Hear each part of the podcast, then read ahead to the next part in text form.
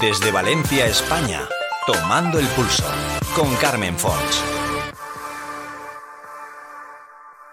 Pues el seminario que hemos organizado que pretende es contextualizar el momento de la llegada del Santo Cáliz a Valencia en el siglo XV y hacer constancia de la importancia que tenía la ciudad en aquel momento para que no se extrañe la gente de que haya venido a, parar a Valencia y que lo tenemos aquí conservando en la catedral. Entonces hacemos un repaso a través de unos ponentes que muy interesantes que han accedido a participar, que son Rafael Compañ, que hablará sobre los símbolos del poder del rey en la ciudad de Valencia, eh, Dolores Rodríguez, que es la que ha estudiado el tema de la seda y en concreto la Yoconda, la seda valenciana.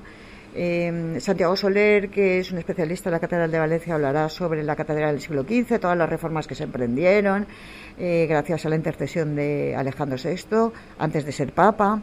Después tenemos la intervención de Ana Mafé, que hablará sobre el testamento del rey Martín el Humano y Margarita de Prades. Yo hablaré sobre eh, la Reina María, la importancia de la Reina María, esposa de Alfonso el Magnánimo, que es la que se queda en Valencia y tiene un círculo cultural muy importante en su entorno. Y Arturo Aguirre hablará sobre eh, la literatura y la visión, una mirada indiscreta se llama la, la conferencia del capellán de Alfonso Magnánimo que se llamaba Melchor Miralles. Y por último, eh, María Gómez, que es una restauradora, la doctora María Gómez, hablará sobre las eh, pinturas, las tablas góticas de los primitivos valencianos y eh, con un título precioso que es Lo sublime y las cenizas, las pinturas quemadas durante la Guerra Civil Española de la época precisamente que estamos hablando. Contextualizar, ver y darnos cuenta de la importancia que tenía Valencia en aquel momento, en el siglo XV, la llegada del Santo Cáliz. Las fechas son el día 3, 4 y 5 de junio el lugar es en aula grial, pero como el aforo ahora está reducido y es tan, tan poquito, que son 10 personas, lo hemos hecho online. Si se entra en nuestra página web, que es aulagrialvalencia.com, en la primera página de entrada se pincha en el enlace del seminario y te lleva a, a, a, donde te puedes inscribir. Hay que inscribirse para recibir los enlaces de Zoom, obviamente, y es un seminario que hemos hecho gratuito de aportación voluntaria si alguien quiere colaborar con este proyecto que estamos llevando a cabo.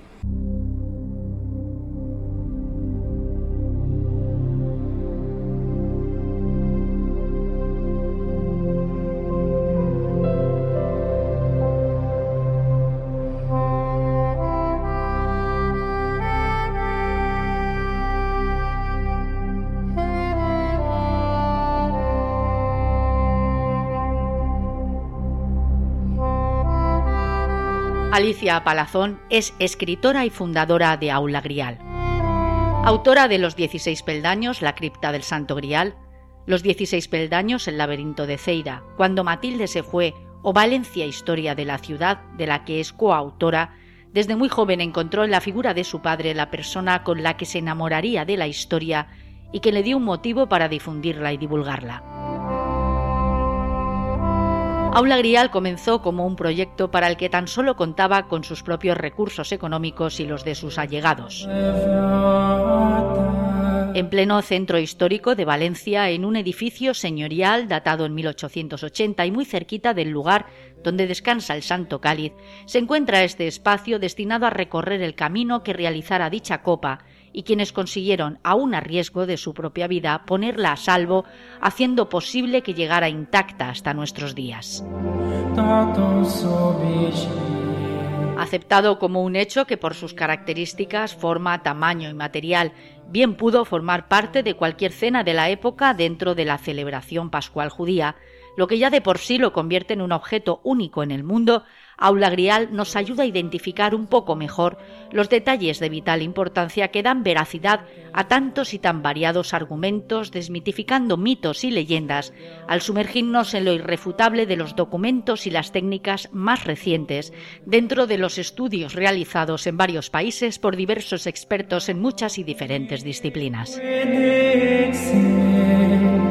Más allá de lo religioso y la fe, más allá de guiones cinematográficos y libros de aventuras inspirados tan solo en la imaginación de sus autores. La realidad es que parece que estamos en presencia del objeto sagrado, la reliquia más ambicionada en toda la historia de la humanidad, objeto por otra parte de deseo y desvelos, entre otros, y dentro de nuestra historia más reciente, del ejército nazi, que muy cerca anduvo de alcanzar su objetivo y que en un error de transcripción o tal vez fonético o fonológico marcó su búsqueda hacia otro destino, afortunadamente, evitando así fuera localizado. Señores, bienvenidos a otra edición de Tomando el Pulso. Bienvenidos a este paseo por la historia del mundo. Hoy, Alicia Palazón y Aula Grial. Tomen asiento porque comenzamos.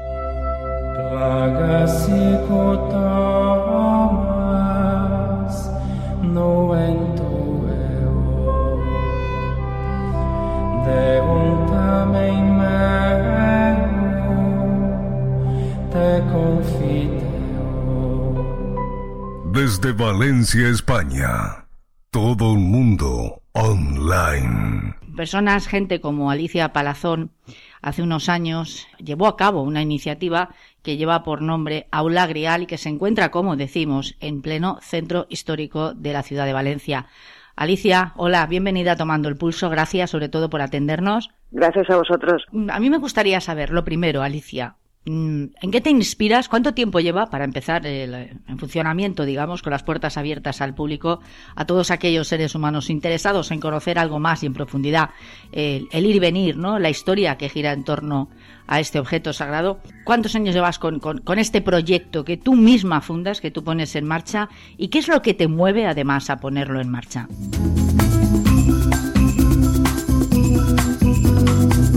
Pues mira, eh, nosotros abrimos Aula Grial en agosto del 2018, aunque hicimos la inauguración oficial en octubre, coincidiendo con un día muy especial para el Santo Cáliz de aquí, de la Catedral de Valencia, que es el último jueves de octubre, que es el día del Santo Cáliz. Entonces, eh, pues eh, funcionamos mm, muy bien, tuvimos muy buena acogida, pero claro, nos pilló la pandemia y hemos estado mucho tiempo cerrados. Y ahora en enero hemos vuelto a reabrir. Y pues poniéndole mucha ilusión e intentando que las cosas vuelvan a la normalidad dentro de lo que cabe.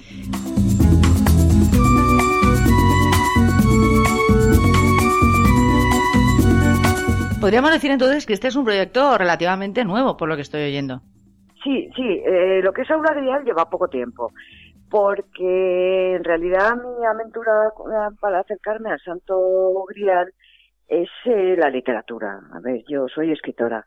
Entonces, me sorprendía que el Santo Cali de la Catedral de Valencia no tuviera ninguna novela eh, como figura central, como eje central, porque todas las reliquias, las reliquias literarias, las inventadas, y las reliquias reales, pues tienen abundante literatura porque se presta mucho a pues a fabular y a narrar. Entonces mm, me sorprendía que no hubiera, apenas habían un par de, de novelas eh, que habían pasado con muy poquita tirada y muy desapercibidas y un poco de forma tangencial. Entonces me puse a, a trabajar esta opción. Me apetecía hacerlo y me puse, claro, a documentarme mucho, porque para hablar pues hay que saber de lo que hablas, claro. Entonces em, quise hacer una novela no de tipo histórico, sino una novela de intriga para intentar captar la atención del público y llamarles a, a, través de ese misterio de qué puede pasar, qué va a pasar, ir dándoles pildoritas, aproximando a la historia de Santo Cáliz, porque el que se interesa, pues quiere saber por qué es, porque puede ser, vamos la copa que pudo estar en la mesa de la última cena. Entonces, esta novela la acabé y a mí me gusta dejar enfriar las, las novelas y leerlas cuando ya no te acuerdas que has escrito. Para entonces le ves los defectos, las carencias y si hay algo más que aportar. Y continué, hice la continuación porque la dejé muy abierta. Y cuando ya tenía las dos novelas en el cajón, dije, bueno, pues ahora será momento de, de sacarlas. Saqué en, diciembre de 2014 eh, Los 16 peldaños, la cripta del Santo Grial, que está agotada y que espero que pronto pueda reeditarla de nuevo. Y, y la verdad es que en Valencia fue acogida muy bien porque pues parecía que la gente le apetecía dar a conocer. Eh, yo he, percibido eh, ese deseo por divulgar que en Valencia tenemos algo tan importante como es una reliquia no ya cristiana solamente, sino que ha trascendido a la búsqueda de la humanidad. Incluso se ha quedado eh, instalada en el lenguaje. Cuando decimos hemos encontrado el santo grial de algo, es que hemos encontrado eh, el fin, el, camino, lo máximo, ¿no? Y entonces ahí es donde parte mi, iniciativa de, de montar, eh, vamos, de, acercarme al, Santo Cali.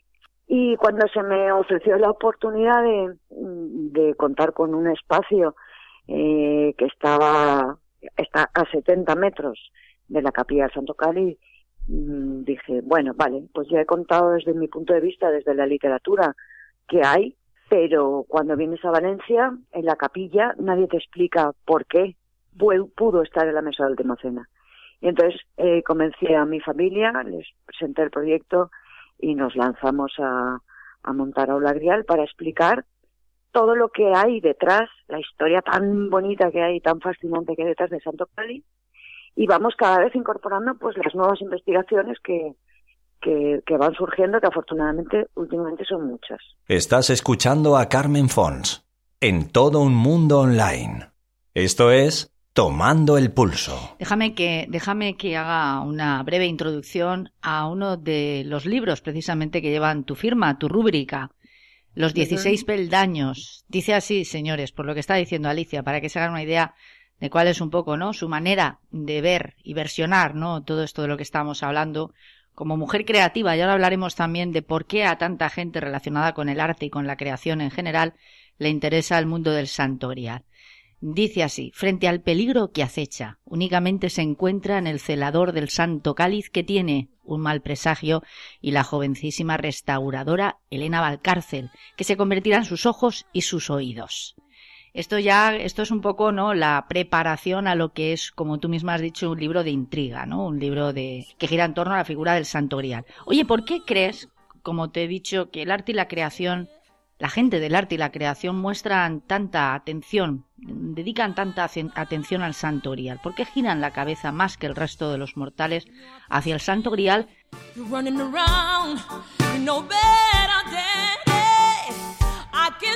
El santo grial con ese nombre surge de la literatura. antes de la creación del ciclo griálico en la Media, antes de Cretien de Troyes, antes de Robert de Borón, de Wolfgang von Eschenbach, de Guillaume de Provence, de todos los que escriben sobre Santo Grial hacia el siglo XII, siempre se habla de cáliz, siempre es el Santo Cáliz, es, aparta de mí este cáliz, es el cáliz que hay encima de la mesa y que la aparición de Grial y de Santo Grial es medieval. Entonces ahí el nacimiento está envuelto en un halo de misterio, el nacimiento literario me refiero. Cuando Cretien escribe sobre el, cuento del Grial, pues lo deja inacabado, no sabemos si es porque se murió o porque por otra circunstancia. Entonces estaba planteando una serie de enigmas que los autores posteriormente tenían que interpretar. Y yo creo que esa interpretación se traslada todavía a nuestros días.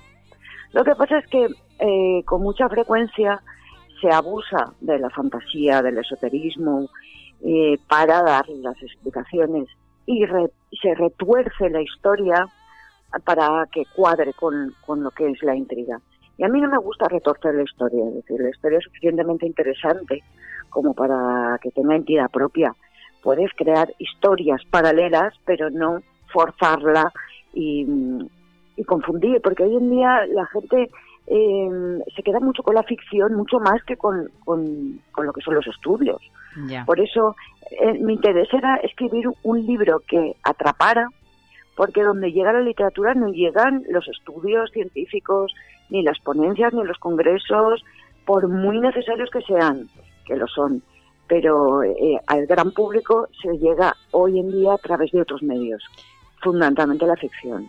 Hay algo que ninguno podemos mm, dejar en el olvido, soslayar, y es que al margen de ser más o menos creyente, este es un objeto que se haya rodeado de misterio, de mucha leyenda, y también hay muchos fakes, ¿verdad? Con una palabra, un término que está ahora muy de moda y que también se podría aplicar al Santo Grial. Pues sí, hay muchos.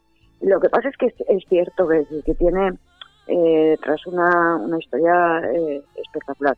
Han habido, a ver, eh, durante la Edad Media las reliquias era una, una verdadera obsesión en el mundo cristiano. Y además, perdona, y además, perdóname Alicia que puntualice, también era moneda de cambio, porque a veces servía un poco, ¿verdad?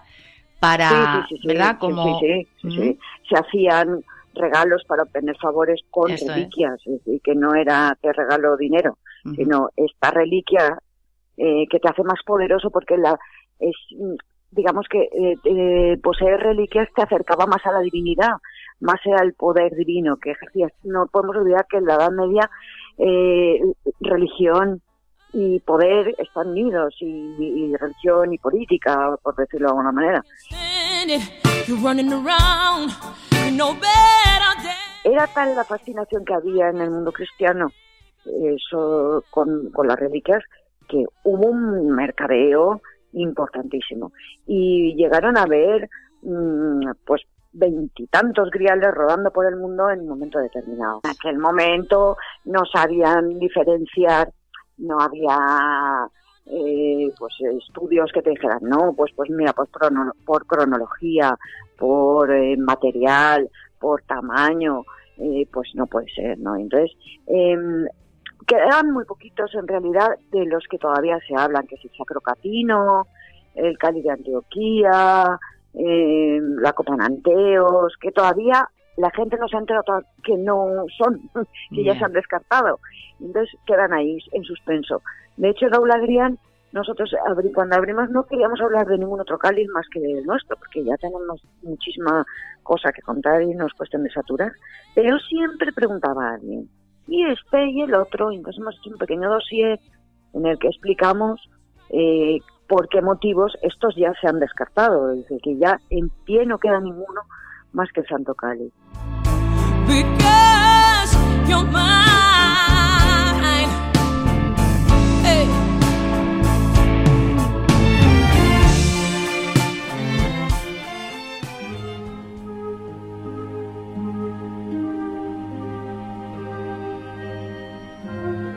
Porque la ciencia no puede asegurar 100%. No tenemos fotofinis de la última cena con Jesús en la copa en la mano, pero eh, todo parece indicar que sí que pudo estar. Y sobre todo hay una cosa que es muy importante. No hay ningún motivo por el cual no pueda estar, no pudo estar en la mesa la última cena. Que eso ya es mm, fundamental para, para la ciencia cuando llegas a un límite en el que no puedes ya probar más.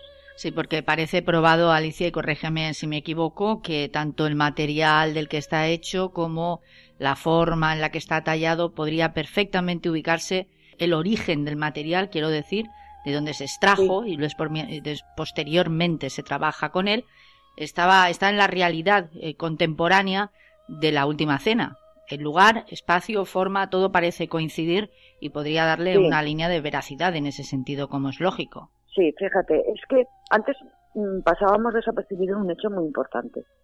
El Santo Cáliz es una copa de bendición judía. Es decir, que se tenía que ajustar a lo que son los cánones de la tradición judía, que hace 21 siglos eran muchísimo más estrictos que hoy en día, obviamente. Eh, y entonces, para eso que una copa de Pesaj, que se llama, de, copa de bendición pascual, debe cumplir una serie de requisitos eh, en cuanto a proporción, en cuanto a materiales que no sean porosos, por eso que decían, Indiana Jones el cáliz de madera, que parece que la gente asume como un argumento lógico y que no es para nada lógico, porque dentro de la tradición judía el barro, la arcilla y la madera están absolutamente prohibidas por ser materiales porosos que no se pueden purificar y se pueden poner en una mesa de, de, de una cena de pesaje.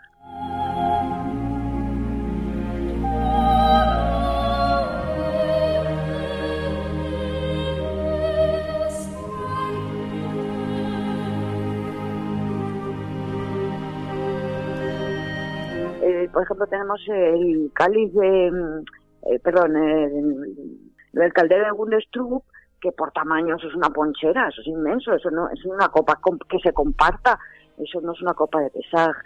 Eh, en fin, que se, va, se van confirmando, se va puliendo cada vez más y cada vez que se eh, va profundizando más en el tema, más razones hay para pensar que pudo ser. Este fin de semana pasado se celebró en Valencia el segundo Congreso Internacional sobre Estudios Científicos de Santo Cali, que organizó el Centro Español de Sindonología, y unas ponencias extraordinarias con la mejor, las mejores técnicas, las más modernas, pues se han abundado sobre este tema de los materiales, del tamaño, etcétera, etcétera. Muy interesante ha sido, francamente. Claro, porque decía yo, Alicia, que a veces se olvida el hecho de que hasta pasado un tiempo, evidentemente, eh, la cristiandad no existe. Es decir, previo a la cristiandad, previo al cristianismo, está el, la religión judía, exactamente, que es a la que pertenece precisamente Jesucristo, Jesús. Y esa es la razón fundamental por la que tú estás dando estos eh, detalles importantísimos, por otra parte, relacionados con la celebración de esa, de esa cena pascual. En ese momento crucial de la historia, Jesús era judío y eso es una realidad. el contexto de la última cena es eh, la cena pascual judía, que no está haciendo otra cosa que conmemorar el momento de la huida de Egipto, antes de la décima plaga, antes de la muerte de los primogénitos, eh, cenan los judíos a toda prisa, marcando previamente las puertas con la sangre del cordero pascual degollado para que el aliento divino pase de largo y no mueran los primogénitos del pueblo de Israel. Entonces, eso es lo que se celebra. Y eso es lo que estaban celebrando los apóstoles con Jesús, o se suponía que iban a celebrar. Lo que ocurre es que dentro de la teología cristiana eso cambia profundamente. Hay cuatro copas en la cena pascual y en la tercera es cuando Jesús cambia el contenido, eh, el, protocolo judío, establece la, Eucaristía, y la última copa, la cuarta, que es la que se habla de la llegada del Mesías, no la, no la celebra. ¿Por qué? Porque él ya es el Mesías. Del judaísmo nace el cristianismo, obviamente. Obviamente. Y además, eh, digamos, no, no considerar a Valencia lo suficientemente digna como para ser quien acoja en su seno al Santo Grial, también eh, demuestra un desconocimiento profundo de la realidad de la historia de Europa, porque Valencia eh, en el medievo, en el Renacimiento, durante una época larguísima y muy importante de la historia de lo que es la Europa actual y en ese proceso del que estamos hablando, en torno al siglo XV creo que es cuando llega precisamente el Santo Grial, a la Catedral de Valencia. Corrígeme si alguno de los datos que doy no es cierto o estoy errada. Sí, sí, sí, estás diciendo los datos correctamente. En el siglo XV, eh, durante ese periodo de tiempo, Valencia era algo, una ciudad muy importante, era un punto de referencia en muchísimos aspectos para toda Europa y más concretamente para el Mediterráneo. Pero ciertamente en, el siglo XV Valencia está en pleno apogeo. Venimos de, en toda Europa hemos pasado una peste terrible. En Valencia también la hemos pasado pero parece que nos hemos recuperado antes. Entonces, eh, en aquel momento que África prácticamente no existía, todavía no se había descubierto América, Europa era el centro, es decir, el mundo conocido. Entonces, eh, aquí se establece la corte de Alfonso el Magnánimo, que es un rey de la corona de Aragón, y somos pioneros en Valencia en todos los aspectos. En la medicina tenemos estudios eh, sobre la pestilencia, la peste precisamente, de, un médico importantísimo que es Luis Alcarniz. Ya han habido médicos, tenemos una tradición en la medicina y en la botánica, en la farmacopea, importantísima como herencia de tantos siglos que hemos tenido a los árabes eh, habitando Valencia. Después tenemos eh, el primer hospital psiquiátrico, una, una iniciativa totalmente moderna para la época, porque a los locos y al a los enfermos se les consideraba la mayoría de las veces endemoniados y se les lapidaba, se les tiraba piedras. Y en un momento de esos, pues el padre Joffre eh, ve a un loco que lo estaban apedreando y dice aquí hay que buscar una solución para todas estas personas y se crea el primer hospital psiquiátrico del mundo.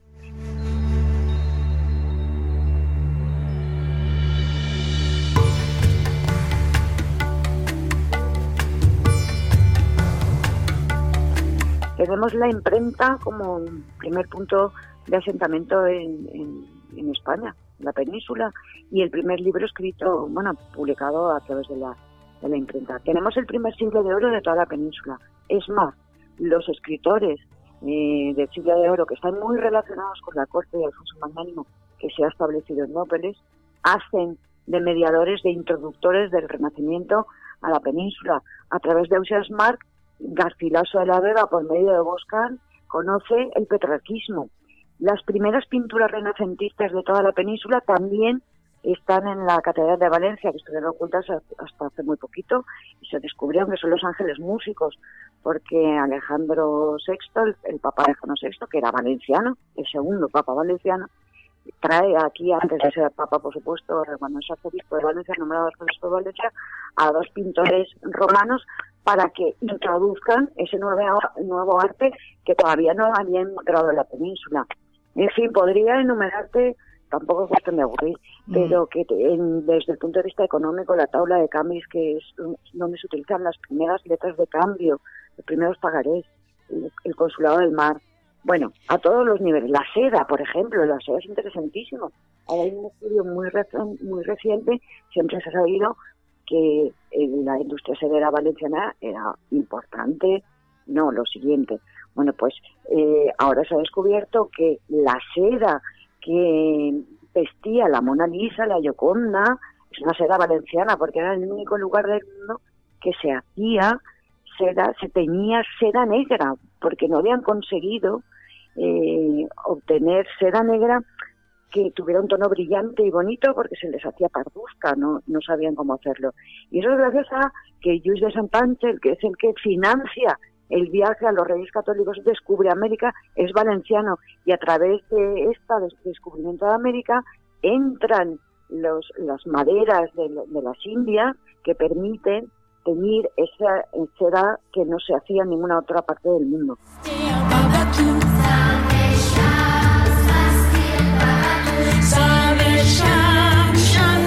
about I do.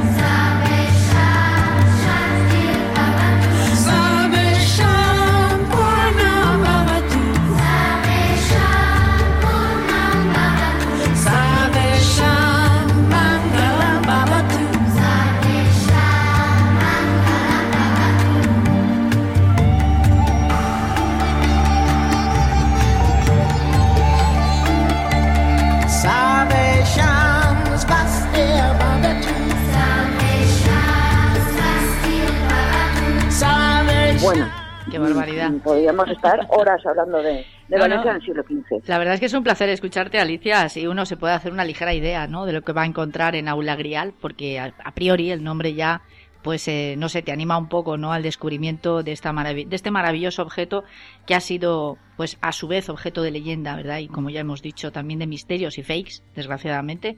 Esto no es algo nuevo, sino que ha acompañado al ser humano a lo largo de la historia pero que está en la Catedral de Valencia y escuchándote a ti lo que se abren muchos son los sentidos, la sensación de que prácticamente no sabemos nada de nada y que tenemos que ir averiguando para ir un poco también tejiendo nuestra propia tela de araña en torno a nuestro pasado.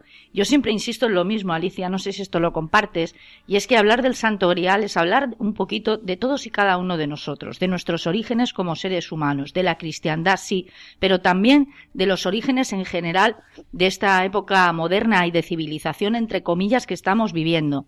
Los orígenes, para todos, son estos. Pues sí, totalmente de acuerdo, porque fíjate, estamos hablando de literatura, de historia, pero mm. hoy en día no hacemos compartimentos estancos entre la música, la pintura, la arquitectura, eh, la historia, los reyes, los, eh, las políticas, es decir, estamos viviendo en un mundo que es un conglomerado de todo eso.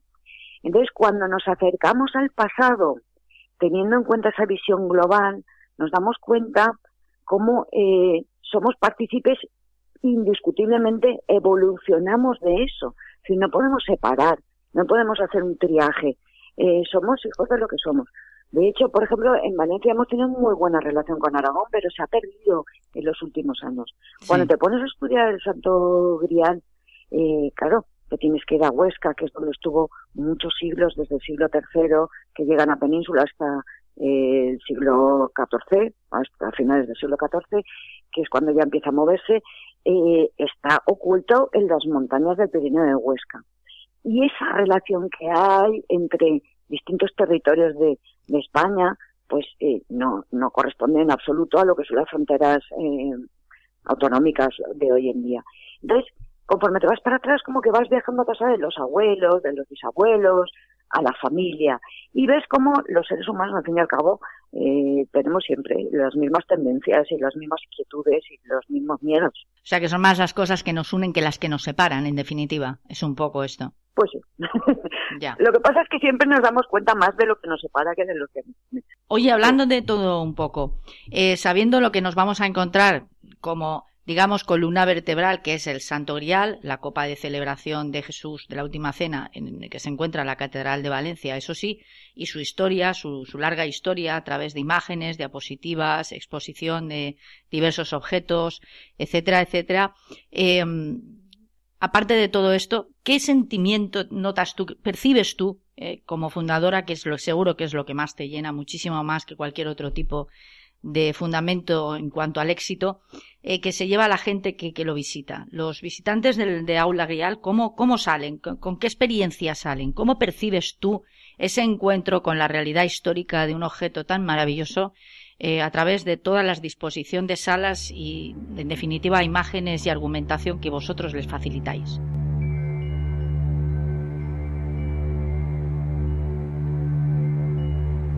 Pues mira, salen muy sorprendidos porque no, no, no pueden llegar a alcanzar la cantidad de cosas que hay detrás. Me parece que son cuatro datos desperdigados y que tenemos cuatro nociones, y no, es que muchísimo.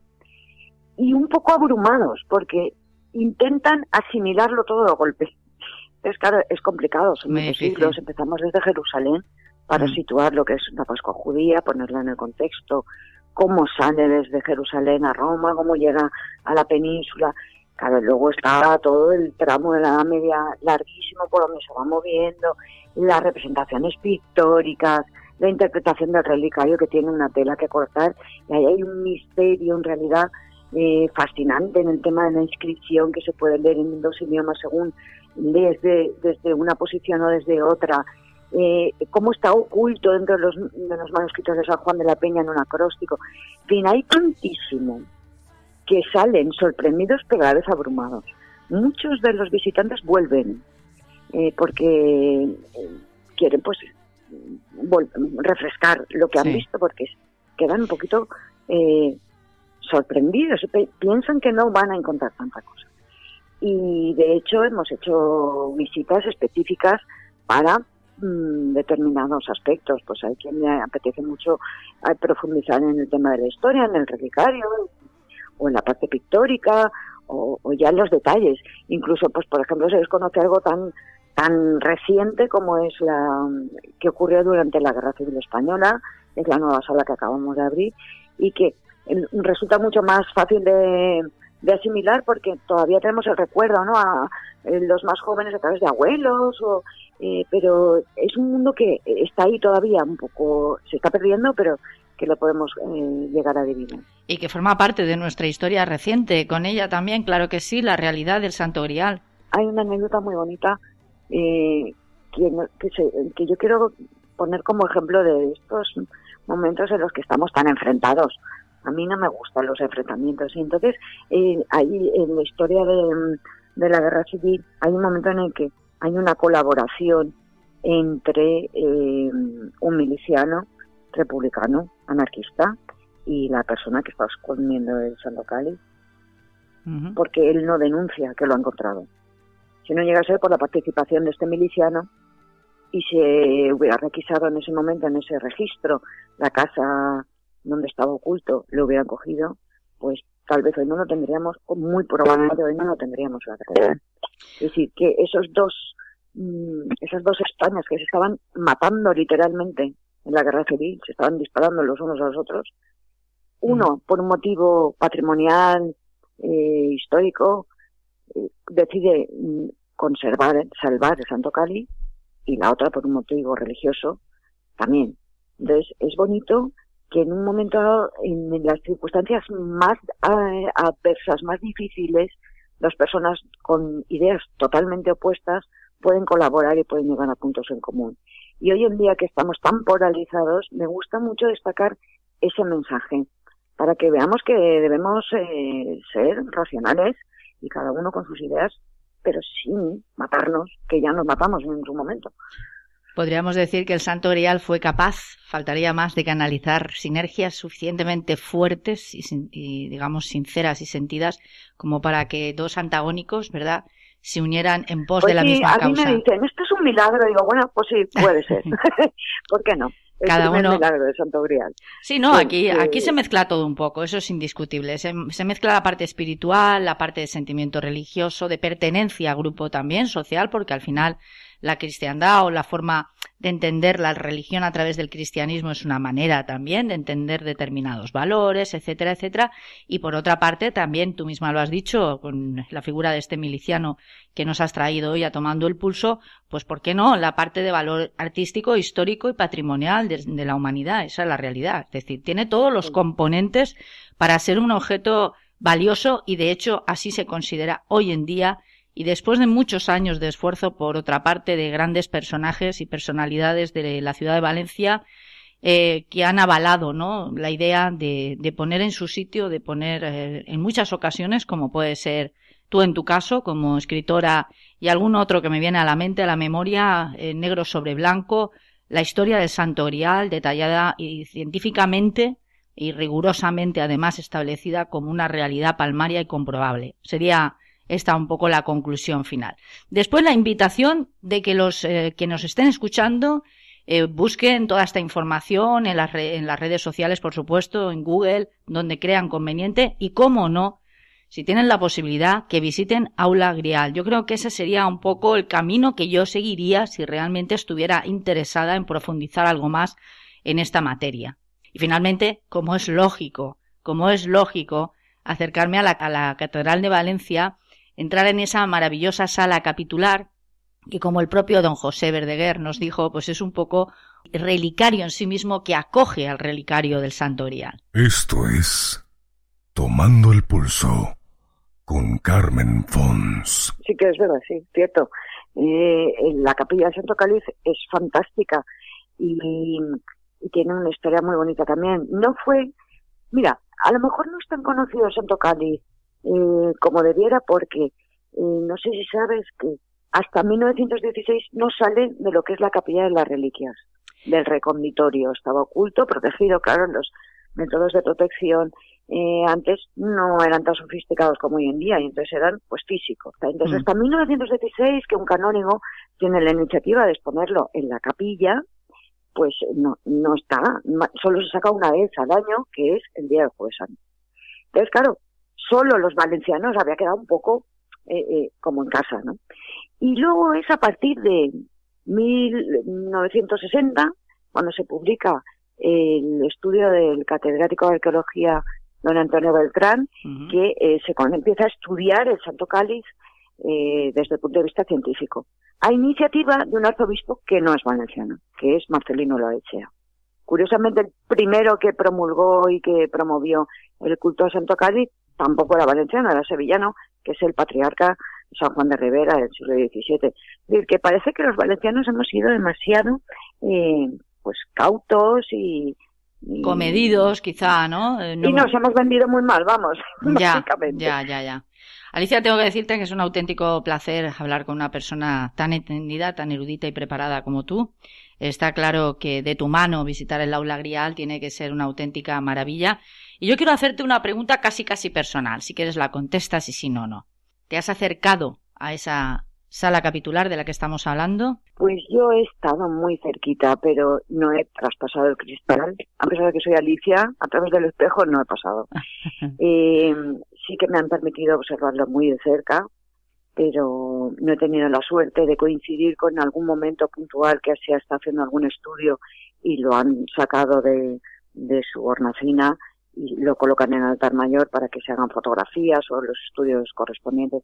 No he tenido esa suerte, pero mm, mantengo la esperanza de poderme algún día eh, colar en una de esas eh, investigaciones que seguro que se siguen haciendo, eh, porque quedan muchas cosas pendientes por, por seguir investigando y, y poder estar cerquita de ese objeto tan especial. ¿Qué sientes tú cuando hablas del grial? Pues no, como mucho orgullo, ¿no? De, de, poder tener en cierta parte de forma patrimonial, por ser valenciana, en nuestra catedral, este objeto que ha sido buscado durante siglos por tantísima gente, y por otro lado, por poder, eh, por tener la suerte de, de haber llegado a él de forma casi casual y, y podérselo contar a, la gente. A mí me gusta muchísimo compartir eh, experiencia, divulgar y que no soltarles un rollo histórico, sino ir a la anécdota, a, lo,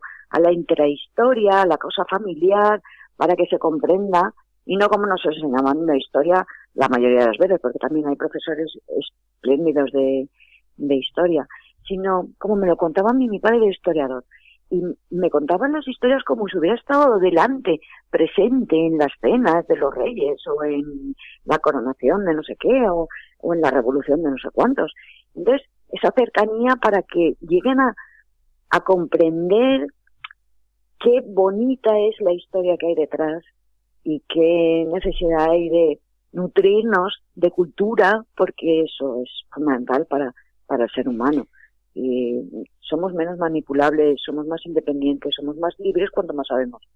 Cuanto menos sabemos, más nos toman el pelo. Yo ya prácticamente para terminar, Alicia, me gustaría resaltar, aunque eh, el objeto de nuestros desvelos sea el Santo Grial, que la Catedral de Valencia no es la única reliquia que se, que se encuentra, que existe. Hay otras, hay otras varias, alguna más, y además de cierta importancia y peso específico también dentro de lo que es Europa y dentro, por supuesto, del panorama de lo pues, cristiano.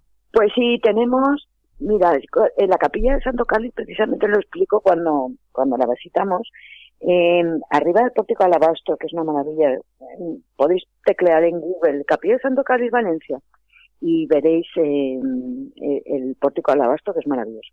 Bueno, pues arriba está Santa María, que está dedicada a la catedral, a la Virgen, y eh, a su lado tenemos a San Luis de Francia y a Santa Elena.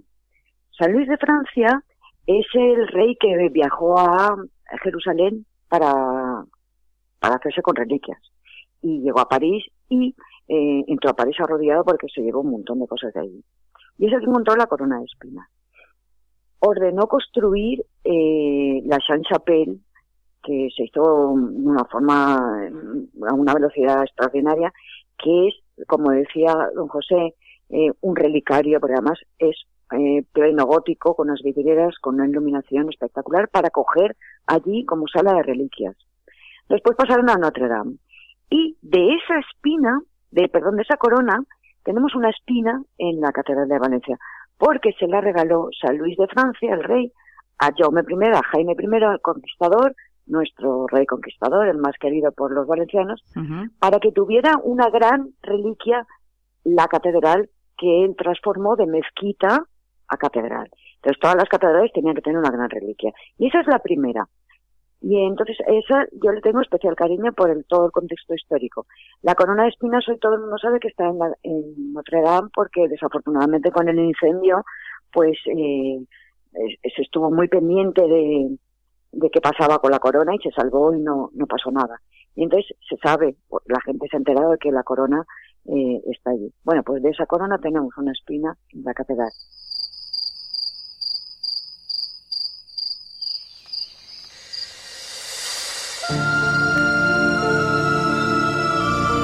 Y luego está un lignum crucis eh, muy grande, que es un brazo muy grande, de los más grandes que hay, también en, la catedral. Que de ese ya no te sé contar la historia. bueno, ya nos has contado mucho, no esperaba tampoco que nos hicieras aquí, pero la verdad es que es un placer escucharte, dan ganas, de verdad, de, visitar a bueno, dan muchísimas ganas de visitar la catedral. No, no, lo digo sinceramente. Como tú has dicho, la historia no siempre es alcanzable para todos eh, en ocasiones por culpa de quien la cuenta, ¿no? Porque la hace demasiado pesada o demasiado farragosa, a veces también por parte de quien la recibe, pero está claro que cuando hablamos de la historia de Europa, y por supuesto Valencia está en Europa, pues lógicamente eh, ese entramado, ¿verdad? Ese ir y venir de tantos personajes, eh, es tanto vericueto histórico y tantos tiempos y modos y formas de entender las guerras intestinas, al final todo esto es bastante complicado de seguir si uno tiene no tiene un buen cicerone, ¿no? Histórico, que digo yo. Hace falta Pues sí. cicerones históricos como tú para que nos animéis a, a conocer en profundidad de verdad aquello de lo que estamos hechos. Al final somos el resultado, insisto, de todo lo que ha pasado en nuestro mundo. Pues sí, además, fíjate, en, aqu- en, aquella, en aquellos primeros siglos medievales éramos todos primos hermanos. Que eh, nuestro rey era primo de San Luis de Francia y, y además estaba casado con... Es decir, que era toda una gran familia. Y, y fíjate que si te pones a mirar los monasterios, por ejemplo, San Juan de la Peña, que es impresionante, es otra de las cosas que merece la pena visitar, que es donde estuvo en- desde el 1100 hasta el 1399, perdón, Mm. estuvo oculto el Santo Cáliz allí. Bueno, pues cuando te fijas en los monasterios de Europa, pues por ejemplo, en la Sacra San Michele en Turín o San Michel en, en Francia, todos tienen, están ubicados en lugares muy parecidos, porque están en lugares muy ocultos, muy alejados del mundo, con una vegetación muy similar y construidos mm, siempre en- entre rocas, entre peñascos. Y ves la similitud y dices, caramba, sí parece que no me he movido de casa.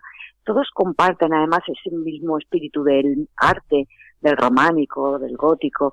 Entonces, eh, hay un flujo continuo de cultura en la Edad Media, como hoy en día. El mundo era global también en la Edad Media. Iba más lento, pero era global. Claro, las distancias se hacían un poquito más pesadas, ¿verdad? Por aquello de los medios de transporte que utilizaban, me imagino. Sí, sí. Bueno, has dicho sí, una cosa- las noticias más lentitas, Claro. pero, pero, pero se movía, la cultura se movía y se movía, eh, pues todo, por todo el mundo conocido en aquel momento. Has dicho una cosa muy interesante y es que, bueno, en definitiva éramos cuatro gatos porque había poca gente, no había, eh, en fin, la cantidad de personas que somos ahora, que por cierto estamos acabando prácticamente con el planeta. Entonces Pues esto sí. no se producía, esto no se producía, pero es que además la muerte estaba muy cerca, era constante su presencia.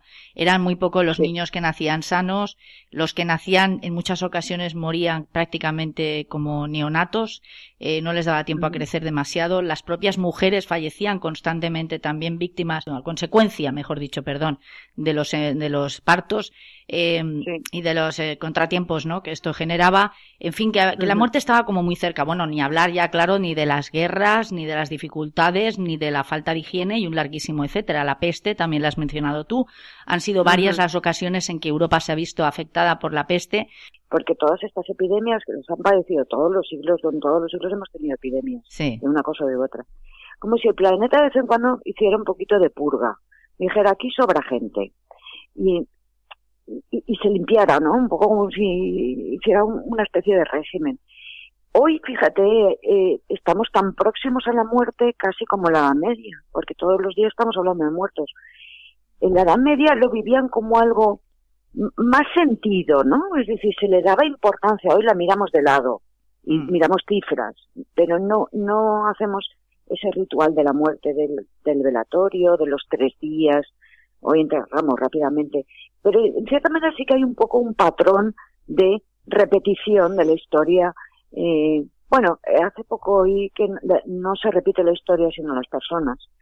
Eh, pero en cierta manera también la naturaleza tiene sus ciclos y, parece que, que ahora nos ha tocado uno de ellos, aunque lo estamos viviendo de forma distinta. Eh, Estamos en contacto con la muerte de forma diferente a, a aquel momento en el que buscábamos mucho más la trascendencia, eh, la otra vida, que hoy en día que somos más material, más ¿Quieres decir que hemos banalizado cosas tan trascendentes, tan importantes como pueden ser la vida y la muerte? No sé. No, banalizado no. No. Lo que pasa es que no queremos verla, no queremos ver la muerte.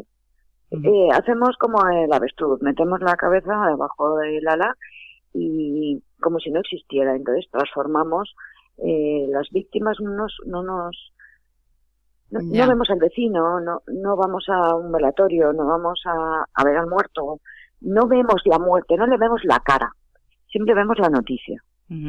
Alicia, ¿qué te ha enseñado a ti todos estos conocimientos que tú tienes y que, bueno, acercas al resto de los mortales, a todos aquellos que quieran hablar contigo y que te escuchen y que visiten Aula Grial, que al final es la consecuencia un poco de todo esto que estamos hablando, ¿no?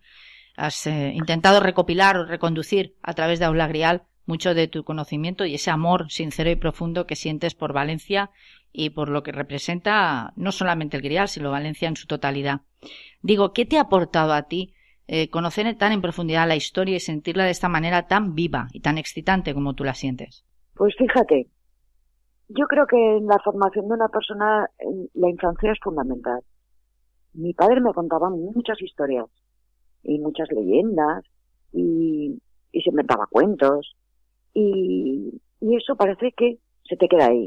Yo de jovencita, cuando estudiaba la historia, como que no me hacía mucha gracia, porque pues las fechas y todas estas cosas no me, no me, no me interesaba. Como, tal vez como me la, porque no era el momento o porque no me la contaban como a mí me gustan. Eh, en cambio, la literatura era para mí algo importante. Yo escribo desde que tengo uso de razón, chorradas desde pequeñita, cosas, tonterías, luego más, un poquito más profundas, cosas de adolescente, pero siempre, siempre, siempre he ido escribiendo. Entonces eh, estudié eh, literatura, literatura y leí, y leí, y leí, y leí. Y leyendo, pues mm, se aprende mucho. Y como además a la hora de escribir también tienes que conocer, te tienes que documentar. Entonces empecé a ver el mundo partiendo de la literatura desde otra perspectiva, es decir, lo que te comentaba antes, no es compartimentos estancos. los, los músicos convivían con los pintores, se sentaban en las mismas tabernas, bebían el mismo vino, comentaban los mismos eh, acontecimientos que le rodeaban, y entonces quise ver así la historia. Y pues es eh, formación propia, eh, ir investigando las cosas que te van surgiendo, además soy muy curiosa, y de repente digo, ¿y esto por qué será? ¿Y esto por qué? Y entonces pues, pues vas, vas ampliando, vas ampliando, vas ampliando simplemente. Eh, sí que tuve una buena formación en lo que es la carrera universitaria, te enseñan cómo, pero luego ya es cuestión de cada uno. O te quedas ahí anclado y tienes un título que caduca como los yogures, o sigues eh, alimentando.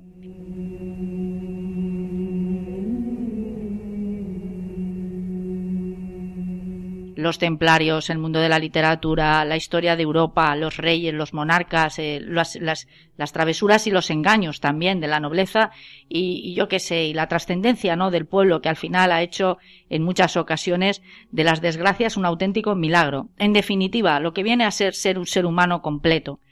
Así que adelante, no podía ser otra, lógicamente, mejor ocasión que esta para que esos minutos sean enteramente tuyos y nos animes a conocer Aula Gría. Lo primero, las reservas hay que hacerlas por internet y más teniendo en cuenta que nos encontramos en tiempos de pandemia. ¿Es así? Sí, hacemos reservas porque para mantener el aforo, que ahora en los grupos son máximo de 10 personas, claro. Eh, pues claro, nos gusta que hagan reservas para que, sobre todo para evitar esperas, para no decirle, miren, no, no pueden entrar hasta dentro de un rato. Y porque vienen colegios, vienen asociaciones, vienen, pues, de momento, lo que podemos trabajar. Entonces, sí, nos gusta hacerlo así. Pero de forma habitual eh, no hace falta reserva. Yo siempre lo recomiendo, eh, por si acaso hay un grupo muy numeroso. Es muy fácil porque te metes en nuestra página web que es aulagrialvanecia.com y hay una, una, una pestaña en la que pone reservas y ahí se puede escribir un formulario y nos llega enseguida. Y también en el Facebook que tenemos Aulagria hay una, un botón de WhatsApp y puedes escribir directamente también que quieres reservar. Eh, o sea que no, lo hacemos fácil porque eso de ponerse a, rellenar cosas y darse de alta es un poco engorroso. Si quieren acercar y, y verlo, pues, eh, pues igual es muy posible que, haya espacio, que no tengan la, mala suerte de coincidir con un grupo porque hoy en día las cosas pues están como están. Alicia, hay que decir también a la gente, a nuestra gente, a los que nos estén escuchando, que hay varias formas ¿no? de hacer, realizar la visita para gustos colores. Tenemos la visita libre, digamos, que tú vas a tu aire, tú entras y una vez estás dentro ya pues te vas eh, asesorando e informando con, con, la información ¿no? detallada que podemos encontrar en los paneles, etcétera, etcétera. Y luego hay una guiada, y esta ya está, digamos, establecida dentro de un horario, eh, con un coste, digamos, diferente, pero que, bueno, son cantidades prácticamente ridículas, no las vamos pues ni a mencionar porque no merece la pena. Y luego también están, como tú misma has dicho, los grupos tanto para gente diversa, viajeros y de, cualquier condición e índole, y los eh, pequeños, ¿no? Los grupos escolares. Eh, sí, hacemos todas ese tipo de visitas. Las visitas, las visitas libres, cada uno a su aire, que hay gente que le gusta disfrutar de las cosas. Siempre estamos rodando por ahí, pues si a alguien le surge una pregunta, pues la contestamos. Muy bien. Eh, tenemos los paneles informativos y aparte ahí en cada sala hay vídeos. Y los vídeos están en castellano, en valenciano, en inglés, en francés y en ruso. A los rusos les gusta mucho el tema de Santo Grial, uno de nuestros, nuestros turistas favoritos. Y luego hacemos eso para colegios, incluso hemos hecho ahora mm, para los niños más pequeños explicarles el tema de, de lo que es la, la guerra civil, que resulta muy árido, pues se lo hacemos a través de, de una visita teatralizada en la que cada uno tiene su pegatina y es uno de los protagonistas de, la historia. Y entonces mm, es, es, bonito porque ellos participan y así están pendientes porque tienen que escuchar su nombre que llevan colocado. Y en fin, eh, tenemos todo tipo de públicos muy diversos, muy distintos. Hemos disfrutado con todos y con todos aprendemos, porque siempre hay alguna pregunta que dices, mira, pues esto no había caído yo en esta cosa. Aquí me han pillado. Eh, aprendemos también de los visitantes.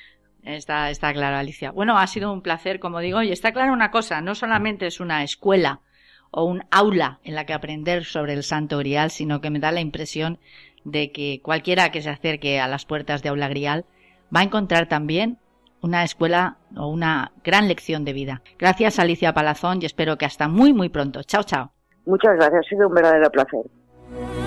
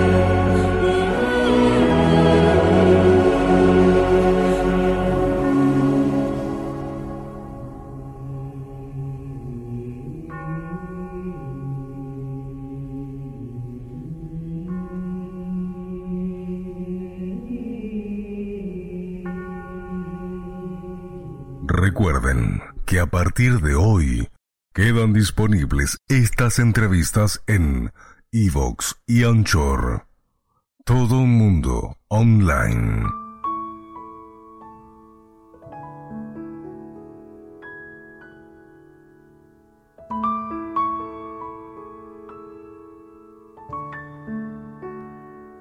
Hola.